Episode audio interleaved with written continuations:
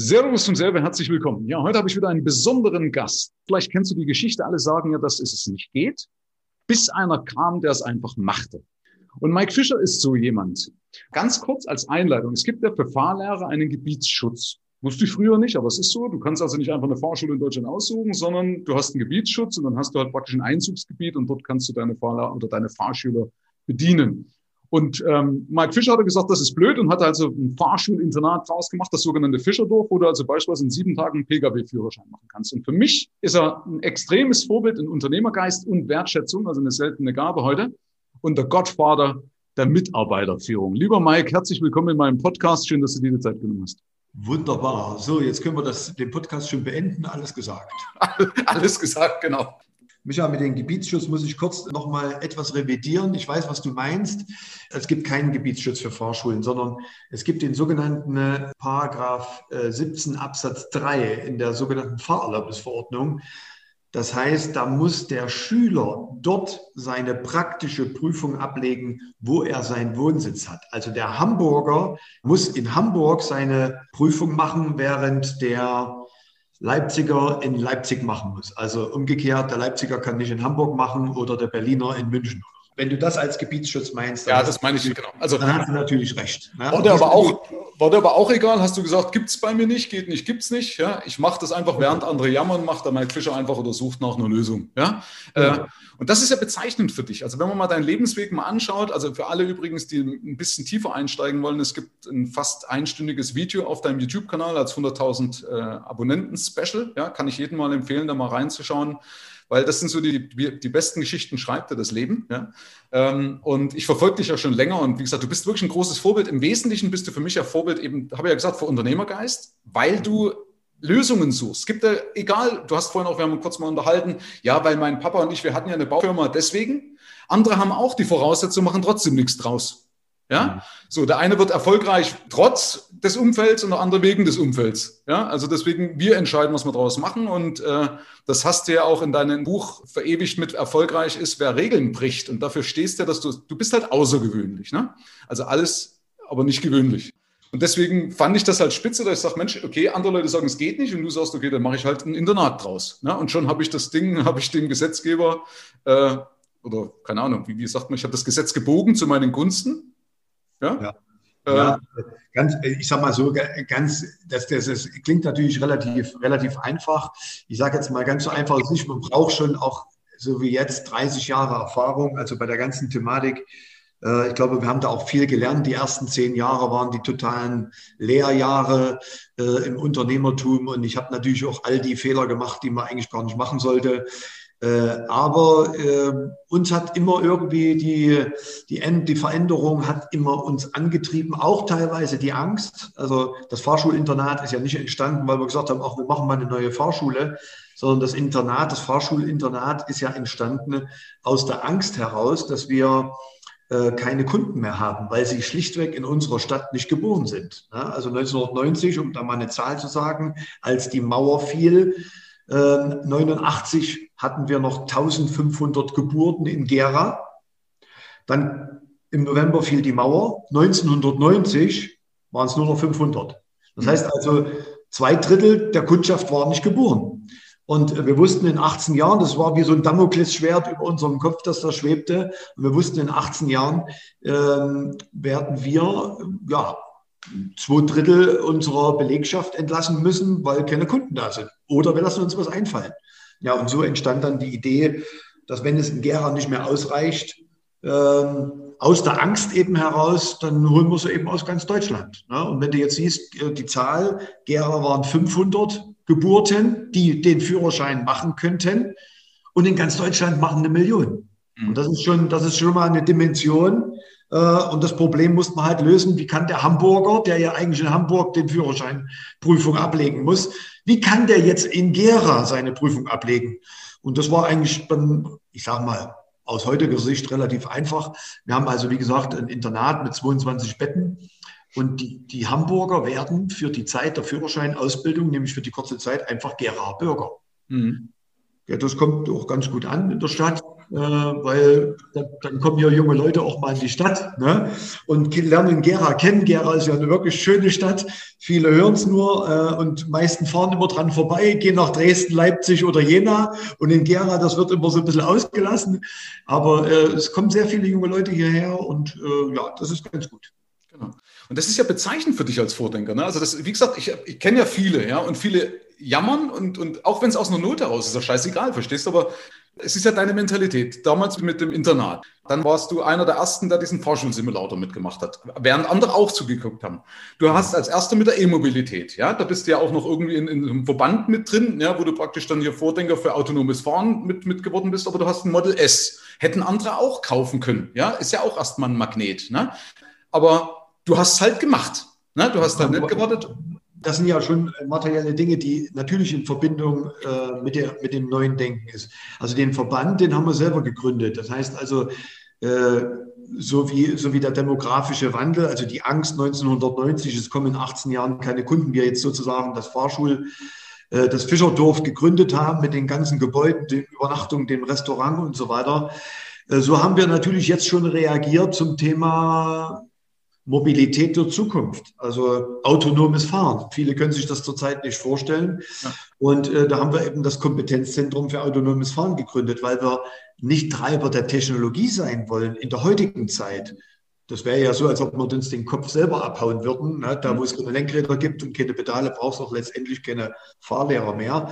Aber was entscheidend ist, und deswegen haben wir uns auf den Weg gemacht, dieses Kompetenzzentrum für autonomes Fahren zu gründen. Ne? Das Entscheidende ist, dass wir äh, die Technologie verstehen und dass wir sie so verstehen, wie wir sie dann auch nutzen können. Also es macht gar keinen Sinn für mich als Unternehmer, dass ich irgendwann mal vielleicht, keine Ahnung, ich mache jetzt mal ein Beispiel, im Jahre 2042 am Dienstag, 19. Februar, werde ich angerufen und sagen, alles fährt jetzt autonom, Herr Fischer, Sie brauchen nicht mehr auf Arbeit kommen. Also das sind Dinge, die ich natürlich jetzt nicht abwarten will, sondern das will ich mitgestalten. Also jetzt will ich mitgestalten, auch wenn es dann das Ende äh, unserer jetzigen Dienstleistung bedeutet. Äh, zur Beruhigung momentan, wir haben ja heute 2021, ich war jetzt auf so vielen Kongressen dazu, ich habe so viel gelernt zum Thema autonomes Fahren, dass wenn ich das autonome Fahren jetzt mal vergleiche mit dem Erwachsenenwerden eines Menschen in der Welt, dann habe ich das Gefühl, sind wir mit dem autonomen Fahren noch nicht mal im zweiten Monat schwanger. Also das heißt, es dauert noch einige Zeit, das beruhigt mich eigentlich in dieser Form, aber wir sind dran. Wir kriegen alle Informationen, wir wissen genau, wie es sich entwickelt und das ist, glaube ich, das Entscheidende. Also nicht wie, ich erinnere mich auch gut, Amazon, ja, als die haben so die ersten Bücher, ich habe das mitgegeben, gesagt, wow, guck mal, die machen da online, aber so richtig verstanden hat das niemand, äh, niemand so richtig im Einzelhandel, was daraus entsteht. Und heute ist das ja so ein Allesverkäufer äh, und die Einzelhändler, heute schimpfen sie ne, auf Amazon. Aber sie waren eben halt überrascht von dieser Mentalität, die dieses Unternehmen entwickelt.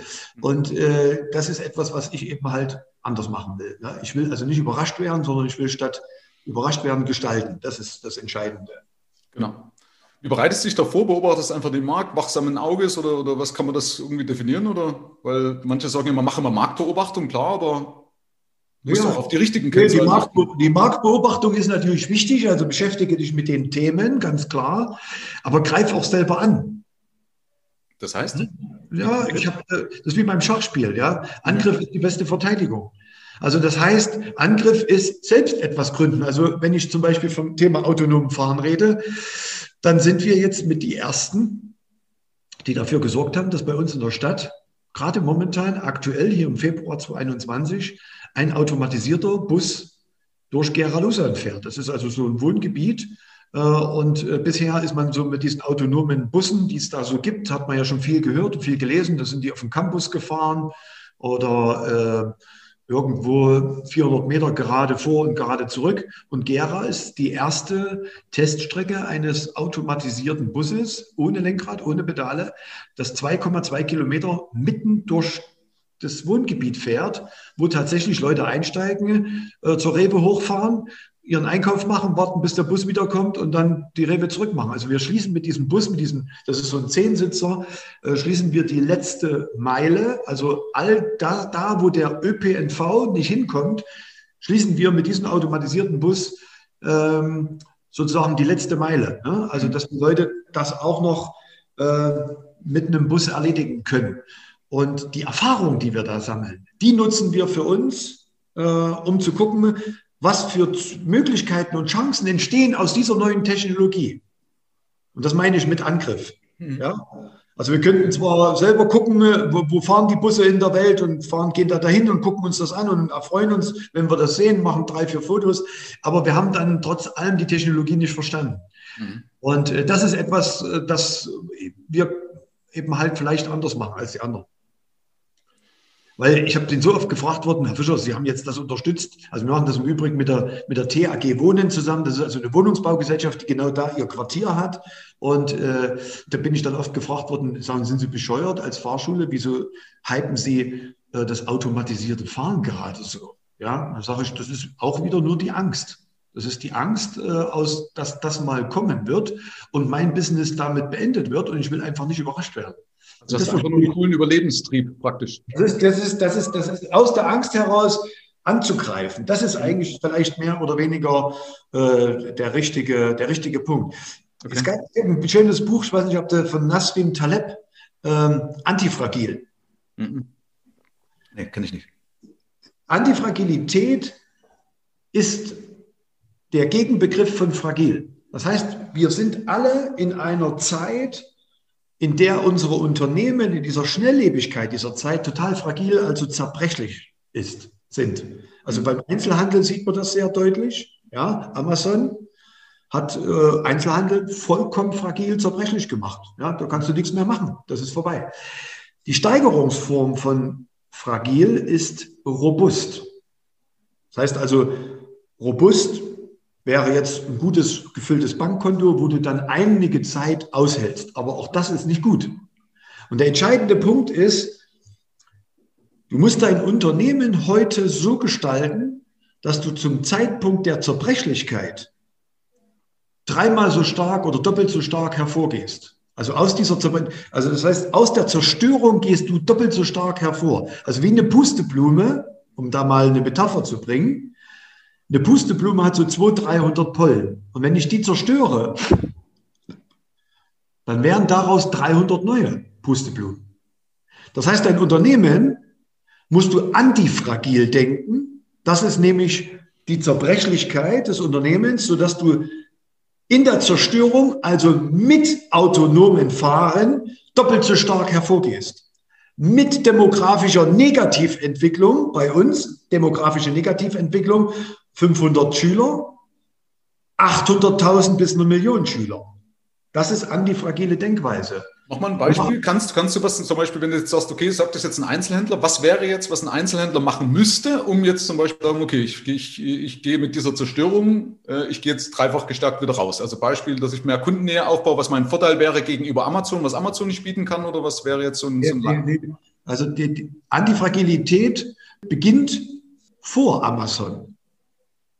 Antifragilität beginnt vor Amazon, sich so viel Gedanken zu machen, was kann in der Welt Schlimmes passieren für mein Unternehmen, wie zerbrechlich bin ich und was, was ist der Super-GAU meines Unternehmens. Und aus diesem Super-GAU heraus fange ich an, mich zu bewegen und neue Ziele zu suchen.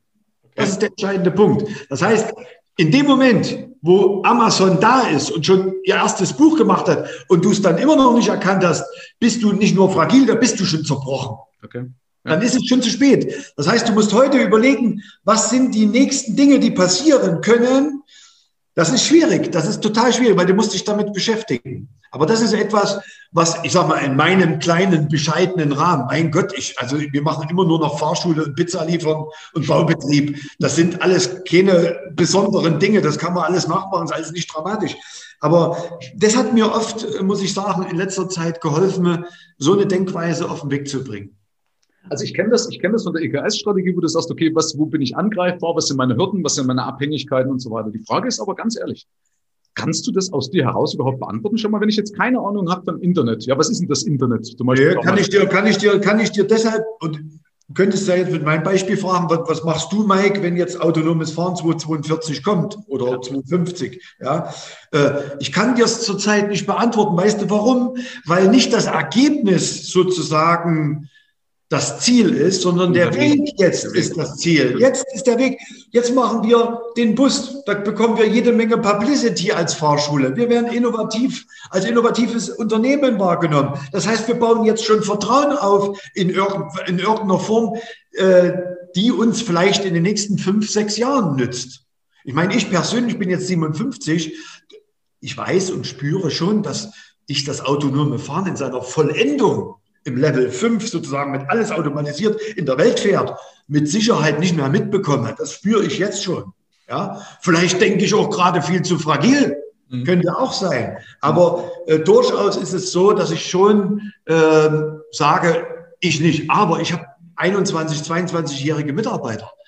Da muss ich jetzt schon was mitgeben. Die muss ich jetzt schon sozusagen zur Antifragilität bewegen, dass sie hier oben so nicht sagen, guck dich doch mal um, wie viele sagen, Elektromobilität ist Schwachsinn, autonomes Fahren ist totaler Schwachsinn.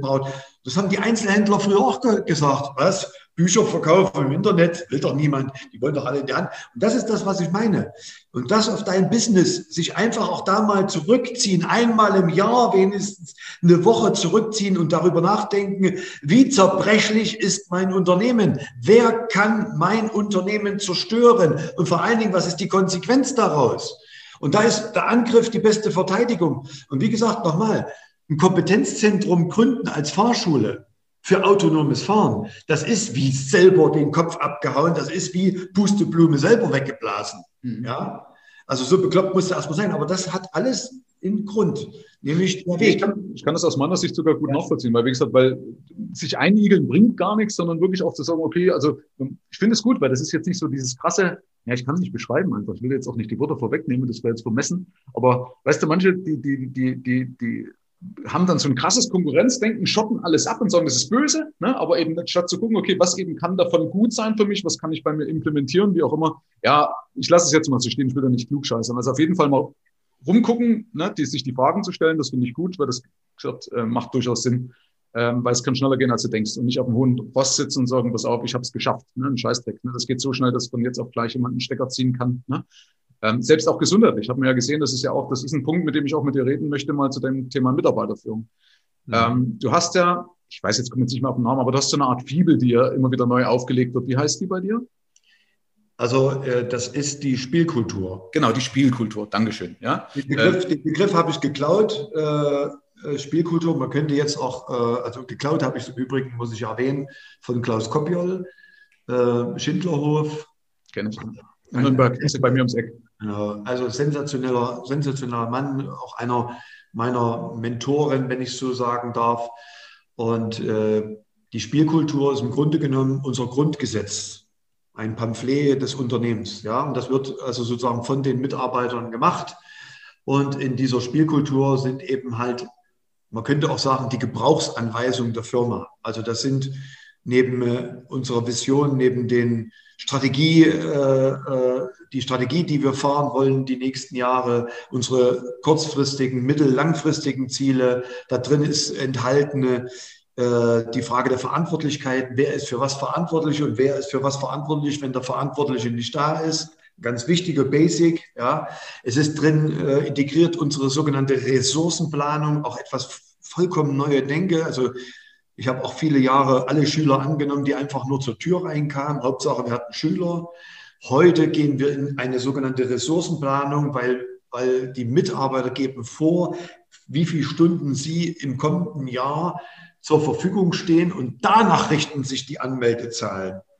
Und das ist also ein vollkommen neues Denken. Und das sind alles Dinge, die wir einmal im Jahr äh, in der sogenannten Jahreszielplanung festlegen, was in unserer Spielkultur des Unternehmens äh, im neuen Jahr gilt. Und ein ganz großer, ein ganz großes Thema sind die Werte, für das unser Unternehmen steht. Also für was für Werte steht unser Unternehmen? Für was sind wir bereit, richtige Schmerzen zu ertragen? Und was ist das, was wir überhaupt nicht wollen? Also das ist auch ein ganz entscheidender Punkt, ich glaube, für viele Unternehmer die sind, wir hatten ja auch vorhin uns auch unterhalten, ne, es bleibt nie was übrig, hast du gesagt. Ne? Also du hast das Beispiel gebracht, die dann zu dir äh, als Mandant kommen und sagen, Mensch, wir arbeiten von früh bis abend und nichts bleibt übrig und alle ärgern uns irgendwie. Das könnte, also ich will jetzt nicht mit Fingerzeig sagen, so müssten sie es machen, mache ich sowieso nicht. Das sind ja sowieso alles nur Impulse, aber ich glaube, es ist ganz entscheidend, dass du als Unternehmer erstmal dich damit beschäftigen musst. Für was bist du selber bereit, Schmerzen zu ertragen? Anders gesagt, was haben andere davon, dass es überhaupt dich gibt? Was sind die Werte, für die du stehst? Und das ist so eine, eine Grundbasic. Das ist wie, wenn du ein Haus baust, unten das Fundament ist, sind die Werte. Und wenn die klar sind, dann kannst du diese Werte dann auch übertragen auf dein Unternehmen. Ja, und das ist beispielsweise Bestandteil unserer Spielkultur. Das heißt also, wir hinterfragen mindestens einmal im Jahr auch jeden Mitarbeiter selber für sich selbst. Gibt es also äh, äh, sogenannte Fragebögen, die sie mitnehmen nach Hause. Was sind deine Werte und für was stehst du selber? Und, und das sind alles Dinge, die wir natürlich abfragen und auch hinterfragen immer wieder.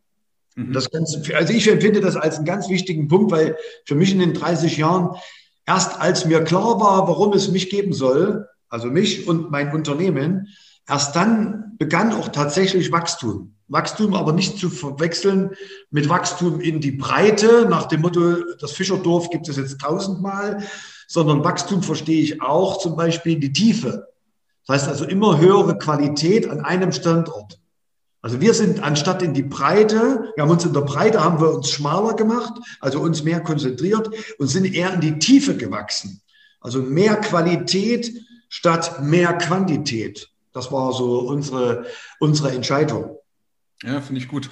Ähm, gerade in der heutigen Zeit, ne, wo ja auch immer versucht oder mit Größe irgendwie so zu, zu, zu anzugeben oder hausieren zu gehen. Ne? Ähm, vor allem, man merkt ja auch bei dir, dass es das ist nicht gespielt, das kannst du nicht spielen, was du da aufgezogen hast. Also diese, diesen Grad an Wertschätzung, den du, den du vermittelst, ja, diese ehrliche, herzliche Wertschätzung, ähm, das kannst du auch nicht lehren, nicht lernen. Wie bist du da hingekommen? Das ist ja eigentlich, ist es, ist es einfach nur, ein, nur in Anführungsstrichen Bestandteil von dir. Ähm, aber man sieht ja, dass, dass die, die, die, du bist ja wirklich wieder Papa dort. Ne? Die Menschen, die lieben dich, ja, die würden vielleicht auch für dich, du bist so der, wenn du im Krieg bist, derjenige, für den du wirklich sagst, für den, den sterbe ich. Wenn der sagt, hier renne und schütze mein Leben, dann, dann nee, musst du gar nicht fragen, sondern das machen die einfach die Leute. Wie kommst du da hin? Weil du schreibst da Bücher drüber, aber du lebst das ja so. Hast du das gelernt oder? Ich glaube, ich glaube sowas, sowas kann man auch nicht erlernen, außer äh, man lernt, erlernt es durch Erfahrung. Also verändert habe ich das, äh, nachdem ich eigentlich nicht mehr so richtig konnte.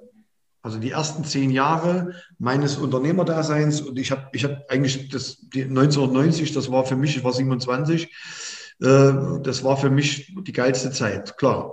Ne? Also ich konnte mich dann selbstständig machen als Fahrlehrer, habe auch einzeln angefangen, habe relativ schnell äh, 25 Leute gehabt, dann wir hatten Friseurbetrieb, wir hatten Autovermietung, mit meinem Vater zusammen Baubetrieb, wir haben unsere ganzen eigenen Gebäude gebaut und so weiter. Und wir hatten aber keine Ausbildung zum Unternehmer. Das ich im Übrigen bis heute äh, bedauere, dass es so etwas nicht gibt. Also man kann ja heute mit 35 Euro äh, zum Gewerbeamt und sagt, ich bin Unternehmer, fertig, aus, das ist es. Ne? Und äh, so sind wir natürlich auch losgegangen. Und die ersten zehn Jahre haben wir dann gedacht, es muss so gehen.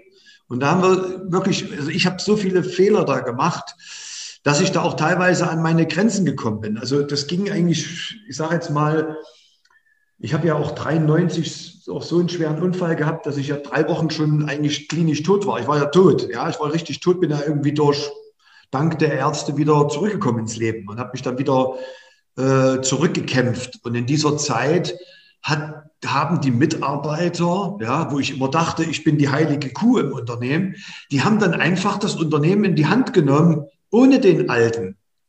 Und das war ein ganzes Jahr, war das. Ich war einfach ein ganzes Jahr nicht in der Lage, weil wenn du schon mal drei Wochen tot bist, äh, dann kannst du dir vorstellen, nach den drei Wochen musst du erstmal dein gesamtes Leben wieder aufbauen und zwar mit Gliedmaßen. Ja, und das dauert ein Dreiviertel bis ein Jahr. Und als ich da wieder reinkomme in das Unternehmen, da dachte ich, so eine Scheiße, jetzt bin ich weg äh, gewesen. Das, mal sehen, ob überhaupt noch Mitarbeiter da sind und ganz zu schweigen von Kunden, sind die Rechnung bezahlt. Und ich komme in das Unternehmen wieder rein Und was soll ich dir sagen? Das lief besser als vorher. Das war für mich dann der entscheidende Punkt, wo ich wusste, der Chef ist vielleicht die überflüssigste Person im Unternehmen. Das heißt also, ich habe dann kapiert das erste Mal, dass Mitarbeiter vielleicht auch mehr wollen als nur am Ende des Monats ihr, ihren Gehaltscheck.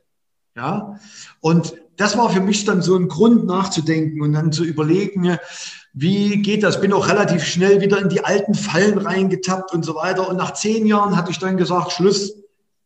Ich war früh der erste Abend, der letzte immer wenn ich bei mir im Haus irgendwo rumgelaufen bin, es kam irgendjemand, hat mich irgendjemand immer irgendwas gefragt.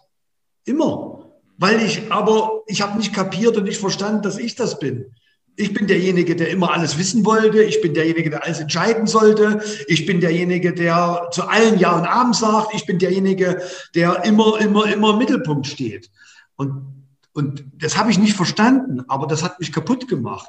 Und das war dann der entscheidende Moment eigentlich irgendwann. Ich erinnere mich, da habe ich mal ein Bild gezeigt, habe ich eine Beratung gemacht mit meinem Team und dann habe ich, dann habe ich mich so von, mein, von meinen Eltern damals, mein Bruder so stützen lassen, weißt du, so, äh, so und habe das Bild gezeigt und habe gesagt, so fühle ich mich. Ich fühle mich einfach so und habe und hab dann kapiert, dass ich das selber bin weil ich, weil ich nicht delegieren konnte, weil ich nicht abgeben konnte, weil ich immer alles alleine machen wollte. Und dann habe ich mich auf den Weg gemacht. Und dann habe ich eigentlich unternehmerische Ausbildung gemacht. Und da hat mir, vorhin habe ich schon gesagt, Klaus Kopjol viel geholfen, dann hat mir Schmidt-Kolleg sehr viel geholfen, Kai von Fournier. Äh, extrem viele Bücher gelesen. Hermann Scherer war dabei, ja, damals wirklich, als der angefangen hat, das war, da waren wir dann, wir waren zu dritt in New York, also mhm. super. Und das waren alles so, das waren alles so Momente. Und dann habe ich gespürt, das, das ist es. Das ist es, da musst du dich weiterentwickeln. Und dann gibt es ja die sogenannte, kennst du ja, 10.000 Stunden Regel. Auch ein guter Unternehmer ist nicht ein guter Unternehmer, weil er 10.000 Stunden der beste Fahrlehrer ist, sondern weil er tatsächlich unternehmerisch tätig ist. Und das habe ich dann gemacht. Und das hat dann nochmal zehn Jahre gedauert. Äh, und dann kam dann das erste Buch. Ja. Mhm.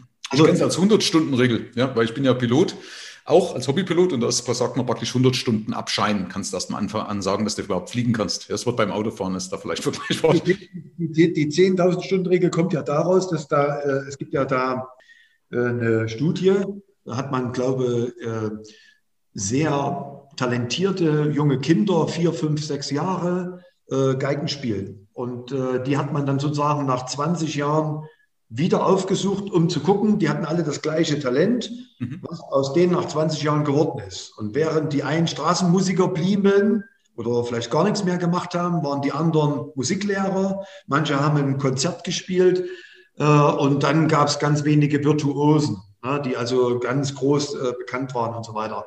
Und dann ist man der Ursache nachgegangen und hat man festgestellt, der Straßenmusiker hat in den 20 Jahren vielleicht 1000 Stunden geübt, während der äh, Lehrer 3000 äh, Stunden geübt hat. Der Orchesterspieler, der schon ein bisschen besser noch war, der hat dann vielleicht 5000, aber der Virtuose hat 10.000. 10 ja. Das, das ist ja den Unterschied ja auch zwischen einem Profi und einem Amateur beim Fußball. Ist ja überall so, ne? Wer trainiert wie oft und so weiter. Das ist ja auch bei der Mitarbeiterführung. Viele, was, die, die, die stauen an, scheißen dann ihre Mitarbeiter zusammen, haben nie irgendwie eine vernünftige Ausbildung, wundern sich, dass sie den Laden nicht zusammenhalten können. Weil sie Straßenmusiker sind, weil sie ja. nichts anderes als Straßenmusiker sind, weil sie sich damit auch wenig beschäftigen. Aber das liegt doch daran, dass du, ich kann das genau nachfühlen, weil ich das genau wusste damals, das war 2000, ja, das waren zehn Jahre. Genau in diesem Hamsterrad habe ich mich auch befunden.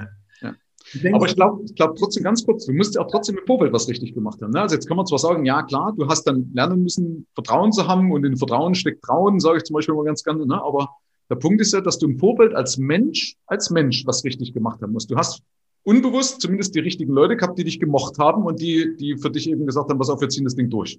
Der Alte ist weg, ja. Äh, vielleicht auch ein Reaktanzverhalten kann ja auch manchmal sein, aber so, wenn man die Leute hört, äh, dann sagen sie, weil sie dich gemocht haben. Das ist ja ein Punkt, ne, was man vielleicht auch mal sagen muss, aber es auch verhalte dich einfach menschlich. Das ist ja der Punkt, was ich ja gesagt habe mit der Wertschätzung. Hättest du das nicht in dir getragen, vermute ich mal, weiß ich nicht. Ne? Es gibt ja keinen zweiten Mike Fischer als Arschloch. der Weg B. Ne? Den gab es schon, also gab es auch. Also ich kann mich, ich kann mich an viele, viele Punkte in den 30 Jahren erinnern, wo ich heute sagen würde, habe ich äh, unternehmerische, äh, menschliche Fehler einfach gemacht. Muss ich ganz, sage ich ganz klar. Also äh, das ist alles. Äh, aber was, was, was ich, was ich mache, ich denke darüber nach und rufe die Leute an. Und, und ich warte nicht äh, und, und, und, und, und mache diese Probleme wie eine Walze vor mir her, sondern ich rufe die an und sage dir das. Weil da gibt es einen schönen Spruch, der lautet, zum Krieg machen gehören immer zwei. Zum Frieden nur einer. Das heißt, wenn ich anrufe, ist Frieden. Also es ist ja innerlich brodelt ja an mir. Wir alle kennen diese Probleme, die wir mit anderen Menschen vielleicht haben. Bei manchen lässt sich es nicht klären, wie auch immer. Aber weißt du, wenn du so merkst, ach, war da alles richtig und so zweifelst so ein bisschen, dann denke ich drüber nach und dann gehe ich und sage, ich sage denen dann meine Zweifel. Und dann ist, also ich würde fast sagen, zu 90 Prozent war immer die Überraschung, sozusagen auf meiner Seite. Also ich habe wieder antifragil gedacht, ich habe angegriffen, ja. Äh, und und, und, und äh, der gegenüber sagt, ach weißt du, das, ich wollte dir das eigentlich auch immer schon sagen, aber ich finde das toll, dass du anrufst. Das, und das ist etwas, wo ich sage, das, das macht es vielleicht auch manchmal aus. Und, äh, und deswegen, ich kann immer ganz gut auch einschlafen. Also, weißt du, weil, weil ich ohne, ich versuche immer alle Probleme des Tages versuche ich, so weit wie es geht, auch zu lösen. Also mich wirst du nicht erleben, wenn wir zwei jetzt irgendwelchen Stress hätten, ne, dann würde ich das direkt ansprechen. Logischerweise würde es nicht lange vor mir her schieben, weil das, das, ist, das tut ja weh. Und das habe ich, schon, das habe ich schon kapiert. Dafür habe ich eigentlich gar keine Zeit. Also ich würde sagen, pass auf, es tut mir leid, war irgendwie scheiße gelaufen. Und manchmal ist es auch so, selbst wenn ich merke, ich habe eigentlich recht, kann ich trotzdem noch ein Stück zurückgehen aus meinem Ego und kann dort mich entschuldigen. Ja. Weil ich die Verantwortung auch für diese ganze Thematik übernehme. Verantwortung übernehmen ist im Übrigen eines der Werte, die ich für mich klar genommen habe. Dass für alles, was passiert um mich herum, ich die alleinige Verantwortung trage. Und in dem Moment, wo mir das bewusst war, heißt das, ich lasse mir nicht mehr an Knöpfen äh, durch andere an meinem Körper spielen, sondern äh, meine Knöpfe sind meine Knöpfe. Ich entscheide selber, äh, wie ich damit umgehe. Also schön, dass du dabei an deine Brust passt. Meine Knöpfe sind meine. Jetzt symbolisch. Ne? Ja, ja, genau. Ähm, ja, finde ich gut. Ich habe das damals ja auch bei Pallas mal gelernt, will ich Recht haben oder will ich verkaufen? Ne? Und du verkaufst dich ja immer gegenüber deiner Belegschaft. Ne? Natürlich kannst du sagen, okay, will ich Recht haben, aber ich will ja ein gutes Betriebsklima verkaufen. Ne? Also es ist nicht im Sinne, dass ich jemand was reindrücke. Ich würde noch gerne an deine Community so ein Beispiel bringen, äh, wie, wie sowas geht, ähm, dass du die, die, die Mitarbeiter auch besser verstehst. Also ich mache zum Beispiel einmal oder zweimal, das kannst du auch öfters machen, ähm, weil wenn ich gerade jetzt hier, ich bin ja hier in der Ideenstube, in diesem Setup äh, und ich sehe gerade hier gegenüber, da steht ein Plakat, das heißt, Mensch, Chef, ärgere mich nicht. Ja, also ich bin zum Beispiel auch ein großer Freund, wir kennen ja alle die Mitarbeiterbefragungsbögen. Dreh den Spieß doch mal rum. Ne? Mach mal einen Chefbeurteilungsbogen in deiner Belegschaft. Also wenn du so 20 Leute hast und äh, die Überschrift beurteile mal deinen Chef im Schulnotensystem 1 bis 6. Ja? Und dann stell mal so ein paar Fragen. Das kann man ja alles rausziehen im Internet. Ja? Äh, oder stell die Frage, was stört, was stört Mitarbeiter am meisten an, äh, an Chefs? Ich habe das gemacht. Ja? Also ich mache die Chefbeurteilung immer und dann sehe ich, wo sind meine Schwächen. Meine, eine meiner Schwächen war immer, äh, da habe ich eine 3 bis eine 3 minus bekommen von der Belegschaft. Ähm, du sollst uns nicht vor anderen rund machen. Also das war jetzt übertrieben, jetzt diese, diese Aussage. Also ich habe das anders beschrieben, die, die Frage. Ne? Also ich mache ja jetzt nicht immer ständig andere rund vor anderen. Das macht man ja sowieso nicht. Aber manchmal passiert das halt. Aber wenn dir das von den Mitarbeitern nochmal sozusagen der Spiegel vors Gesicht gehalten wird, wie doof musst du dann sein, wenn du dann nicht auf diesen Punkt endlich mal eingehst, weil du weißt, das ist nicht richtig und versuchst das wirklich tatsächlich zu verändern. Ja. Und äh, ich habe also irgendwann mal hatte ich auch gesagt, ich, ich schreibe mal mein Team auf unsere WhatsApp-Gruppe. Wir sind ja so ein, so ein Dienstchat und dann schreibe ich, äh, liebe, liebe Freunde, äh, schreibt doch mal bitte rein, was stört euch an Chefs? Allgemein. Was sind die allgemeinen Dinge, die einen an Chefs, das war auch in Verbindung mit dem zweiten Buch, Erfolg hat damit Liebe führt. Und äh, da kam erstmal nichts.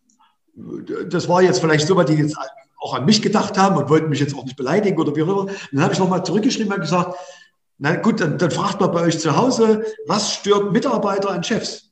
Und dann hat es dann nochmal zwei Tage gedauert und dann ging es Ne? Und daraus habe ich dann ein Plakat gemacht. Also da, da standen dann so, viel, so Dinge drin wie, äh, was, was Mitarbeiter nicht mögen, ist Chefs, die von oben herab äh, beurteilen. Chefs, ist das Plakat, was an deinem Büro hängt, das viereckige Plakat?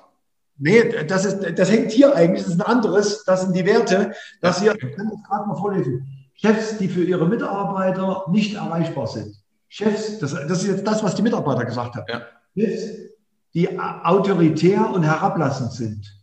Äh, Chefs, die alles für selbstverständlich hinnehmen und keine Anerkennung. Chefs, die denken, sie sind die Götter. Chefs, die cholerisch sind. Chefs, die nicht ehrlich sind zu ihren Mitarbeitern. Chefs, die jemanden verurteilen, ohne auf seine Meinung zu hören. Solche simplen Dinge hatten die Mitarbeiter geschrieben, wie sie Chefs nicht wünschen. Und dann habe ich Folgendes gemacht, das ist so, zwei, drei Monate herumgegangen. Und dann habe ich so die, die, daraus ein Plakat gemacht. Das kann man im Übrigen bei mir, wenn man mich anschreibt oder wie auch immer, das kannst du auch äh, unter dem Podcast machen, äh, mit dem Titel Chef, Mensch, Chef, ärgere mich nicht aus diesem Spiel, äh, Mensch, ärgere dich nicht. Zwölf Aussagen der Mitarbeiter, wie Chefs nicht sein sollen. Mhm. Dann habe ich daraus ein Plakat gemacht. Mein Grafiker diese zwölf Aussagen, ich habe machen wir mal ein schönes Plakat. Dann hatten wir Team-Meeting zum Frühstück. Und dann habe ich dieses Plakat ausgerollt und habe gesagt, könnt ihr euch erinnern an diese WhatsApp-Frage, wie Chefs nicht sein sollen? Ja, ja, ja. Ausgerollt und habe gesagt, Freunde, das kostet alles kein Geld, was ihr gesagt habt. Ich möchte mich jetzt hiermit verpflichten, ne, so als Chef nicht zu sein. Und habe das unterschrieben, habe das ganz groß in meinem Büro gehängt und habe gesagt, bitte erinnert mich immer dran, wenn ich dagegen verstoße. Ja, also so im Alltag. Und äh, das habe ich einfach zur Verpflichtung gemacht. Und das sind so Dinge, wo natürlich die Mitarbeiter dann merken, Mensch, irgendwie meint er das vielleicht doch ernst. Ne? Irgendwie meint er das. Am Anfang haben wir gedacht, der hat einen an der Klatsche und so. Ne? Äh, aber jetzt, der meint das ernst. Und ich, meine das natürlich auch ernst. Äh, das hängt auch überall äh, so aus, sodass ich mich selber auch immer durch die Visualisierung darin erinnere, wie Chefs nicht sein sollen. Und das hat alles mit Geld nichts zu tun. Das hat mit Wertschätzung zu tun, das hat mit Achtung zu tun, das hat mit Werten zu tun. Und das ist etwas, was man auch den Mitarbeiter gegenüber äh, bringen muss. Da gehört natürlich immer ein Stück dazu, dass du auch also selbst reflektieren kannst. Das habe ich auch gemerkt, dass viele das halt nicht können oder nicht wollen. Ja, die nehmen das als gegeben hin, sondern dieser Status quo ist in, in Stein gemeißelt. Und du musst natürlich auch ein Stück von deiner Eitelkeit rausnehmen können. Also das, der Egoismus der Unternehmer ist das ja. größte Problem. Ja, genau. Der Egoismus, nicht der Narzissmus. Ja, der Egoismus. Der Egoismus ist das größte Problem vieler Unternehmer, warum sie nicht ins Wachstum kommen. Ja, du machst ja andere kaputt, ne? ist klar, weil du wirst, die würden nie eigenverantwortlich irgendwas übernehmen. Das heißt, ich bin der Beste, alle anderen sind doof. Ne? Mir fällt gerade jetzt ein böser Spruch auf eine. Ich, ich immer noch, ich nehme trotzdem noch alle in Schutz. Ich sage dir auch warum. Weil wir das nicht lernen. Wir kommen zwar so auf die Welt, wir kommen eigentlich auf die Welt als Nicht-Egoisten. Wir werden ja erst durch die Erfahrung des Lebens zu Egoisten gemacht. Du darfst das nicht, du musst das tun äh, versuche den anderen zu unterdrücken, damit du das bekommst. Und so lernen wir das im Kindergarten, im Vorschulalter, in der Schule und so weiter und so fort. Ja? Und das muss man erstmal wieder umdrehen. Ich war ja selber auch der größte Egoist. Ja? Das muss man erstmal umdrehen. Und heute ist meine Denkweise weg vom Egoismus. Heute habe ich die Aufgabe, nicht, dass ich der Allerbeste der Welt bin, sondern ich muss dafür sorgen, in meinem Unternehmen, dass meine Mitarbeiter tausendmal besser werden als ich. Das ist eine vollkommen neue Denke. Überleg mal, ich muss, ich muss dafür sorgen, dass meine Mitarbeiter tausendmal besser werden, als ich es je sein konnte. Dafür muss ich mich einsetzen. Ich muss denen sozusagen gedanklich über den Berg helfen. Und nicht der schiebt mich über den Berg, sondern ich schiebe den Mitarbeitern über den Berg. Genau, finde ich gut. Und daraus entsteht im Übrigen ein Spirit. Wir sind ja immer in dieser Vergleichbarkeit drin. Also ein Fischerdorf, wenn du uns besuchst, du siehst die ganzen, äh, die, die, die, ganzen Gebäude, sowas kann man bauen. Du siehst unser Internat, die Betten, das alles wunderbar. Unsere Gastronomie, unsere Pizzeria lässt sich mit Geld alles bezahlen. Das Einzige, das in einem Unternehmen nicht kopierbar ist, ist der Spirit. Das ist der Sinn, also dieses Gefühl, das hier herrscht. Das, der, der, der Spirit eines Unternehmens ist nicht kopierbar. Das ist das einzige Unkopierbare. Und wenn du das entwickelst in erster Linie, dann bist du, ich sage jetzt mal, schon angreifbar ist jeder, aber äh, trotzdem gewinnst du den gewissen Abstand. Ja. Und das ist das Entscheidende. Der Spirit des Unternehmens, das ist also die, man sagt immer so schön, die weichen Faktoren. Ich bleibe beim Spirit, ich bleibe bei der Seele des Unternehmens. Die Seele des Unternehmens, das ist der entscheidende Erfolgsfaktor aus meiner Sicht, äh, dass wir auch so erfolgreich sind. Ja, bin ich bei dir, kann ich auch deshalb teilen, weil dann kannst du den Kahn auch schneller drehen, wenn mal Veränderungen sind. Sonst hast du zu viele Leute, die gegen dich arbeiten wollen, ja, weil du eben keine Einigkeit, weil es nicht eine Seele ist. Ja. Ähm, zumindest verstehe ich so. Ja. Übrigens, wenn einer sich mal so fragt, so mit Kurs Unternehmer, du hast es vorhin schon mal angeteasert, es gibt einen Kurs, äh, wo du Unternehmertum lehrst. Ne? Äh, wo finde ich den jetzt, wenn ich da Interesse dran habe? Also, äh, das ist jetzt der Werbeblock, ja, zack. Äh, ja. Kann man ja machen, Gottes Willen. Ja, wir haben mit Calvin Hollywood gemacht. Also er hat sozusagen die Moderation gemacht äh, und fand die Idee gut, dass wir äh, diesen Unternehmerkompass Mike Fischer, also Unternehmerkompass Mike Fischer. Das sind über 50 Videos zum Thema Persönlichkeitsentwicklung als Unternehmer, Frage Unternehmensstrategie, also wie, wie stellt man sich am besten auf? Die Unternehmenscontrolling finde ich ja immer ganz wichtig. Das ist das Fundament des Unternehmens. Äh, Unternehmenscontrolling äh, und äh, ganz wichtig, Mitarbeiter Gewinnung, Mitarbeiterführung und wie kannst du die besten Mitarbeiter auch für dich halten? Also welche Dinge, Spielkultur, all das, von was wir erzählt haben, die Ideenkultur in unserem Unternehmen ist komplett abgedruckt. Also das versuche ich sozusagen mit Impulse zu geben für andere Unternehmer, ähm, nicht eins zu eins zu kopieren, sondern Impulse zu geben. Also du musst ja selber äh, deinen eigenen Weg finden und kannst aus diesem Seminar, aus diesem Videoseminar ganz viele Impulse und ganz viele Gedanken auch für dich herausziehen. Also das Ding heißt Unternehmerkompass. Packe ich mit in die Shownotes einfach mit rein. Pack das einfach mal alles mal mit rein, was man gemacht hat. Auch den Link zu deinen Büchern. Ja, Mike, willst du noch irgendwelche abschließenden Worte? Weil man soll ja sein Thema schifft nicht seine Zuhörer. Ja? Wie gesagt, und äh, normalerweise sind mein Podcast immer so um die unter zehn Minuten, natürlich mit Gästen, nicht so wirklich, aber. Da haben wir jetzt ein bisschen länger gemacht, oder? Ja, das ist ja auch in Ordnung. Das ist schon vollkommen okay. Aber ich will jetzt auch deine Zeit nicht weiter strapazieren, weil ich habe im Vorfeld gar nicht gebraucht, wie lange du dir Zeit genommen hast. Ne? Ich habe jetzt so jetzt schon gesehen, dass eine Stunde jetzt schon um ist, seitdem wir zumindest angefangen haben zu quatschen. Ich sag mal so, äh, ich würde jeden auch herzlich einladen, mal ins Fischerdorf. Micha, dich natürlich auch auf alle Fälle, wenn du mal Lust und Zeit hast und bist hier, einfach mal den Spirit im Fischerdorf hier zu erkennen und zu spüren. Und äh, wir haben auch den besten Bürocafé. Und ihr habt eine geile Pizza. Ihr habt ja, das ist ja eigentlich schon faszinierend. Da habe ich gesagt, das, was, was du anfängst, scheint zu Gold zu werden. Wieso bist du eigentlich auf die Pizza gekommen? Weil ich hatte früher mal gedacht, die Pizza war eine Folge vom Fischerdorf, weil du ja die Leute bewirten musstest. Aber die Pizza war ja vorher da. Na, also die Pizzeria, da hast du ja auch irgendeinen Preis gewonnen. Du hast, ich glaube, auch 100 Mitarbeiter schon dort gehabt. Äh, wie, wie stolpert man als Fahrlehrer rein und sagt, ich war jetzt Pizzabäcker? Also erstmal muss ich, muss ich kurz äh, revidieren, äh, nicht alles, was ich mache, gelingt. Also im Gegenteil. Ja, aber ist ja wurscht. Also mein Freund, mein bester Freund Fetti sagt immer zu mir, Mike, von zehn Sachen, die du machst, gehen neun schief und eine geht durch die Decke.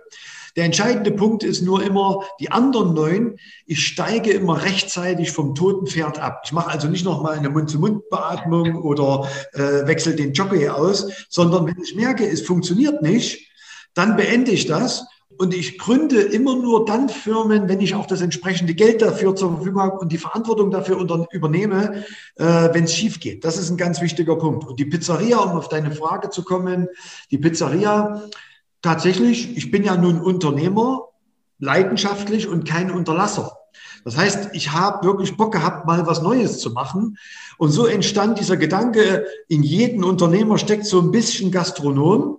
Und dann habe ich so überlegt, was könnte man machen? Und zu der Zeit war in unserer Stadt die Pizza-Lieferdienste nicht ganz so stark. Äh, also da hatte ich ein paar Ereignisse oder Erlebnisse, wo ich dachte, das kann man doch vielleicht doch ein bisschen besser machen. Mhm. Und so habe ich mich dann auf den Weg gemacht und habe dann eben halt hier ein Franchise-Unternehmen äh, hier übernommen und äh, habe dann die Pizzeria gegründet und das ging relativ schnell bergauf. Wir waren dann relativ stark und waren dann mit die umsatzstärkste Pizzalieferdienst in Deutschland. Und äh, das haben wir natürlich dann mit äh, im Fischerdorf bei uns integriert. So, äh, ja. Denn unsere Schüler, die sind relativ jung und sieben Tage Führerscheinausbildung bei uns wohnend da kann man schon mal Pizza, Pasta, Salat essen. Äh, da, das ist nicht so schlimm. Also das geht schon. Vor allem die Aussage ist, in jedem Unternehmer steckt ein Gastronom. Ja? Also ich habe auch, ich hab, wir wollten ja ursprünglich mal ein Bistro machen, habe ich dir vorhin erzählt.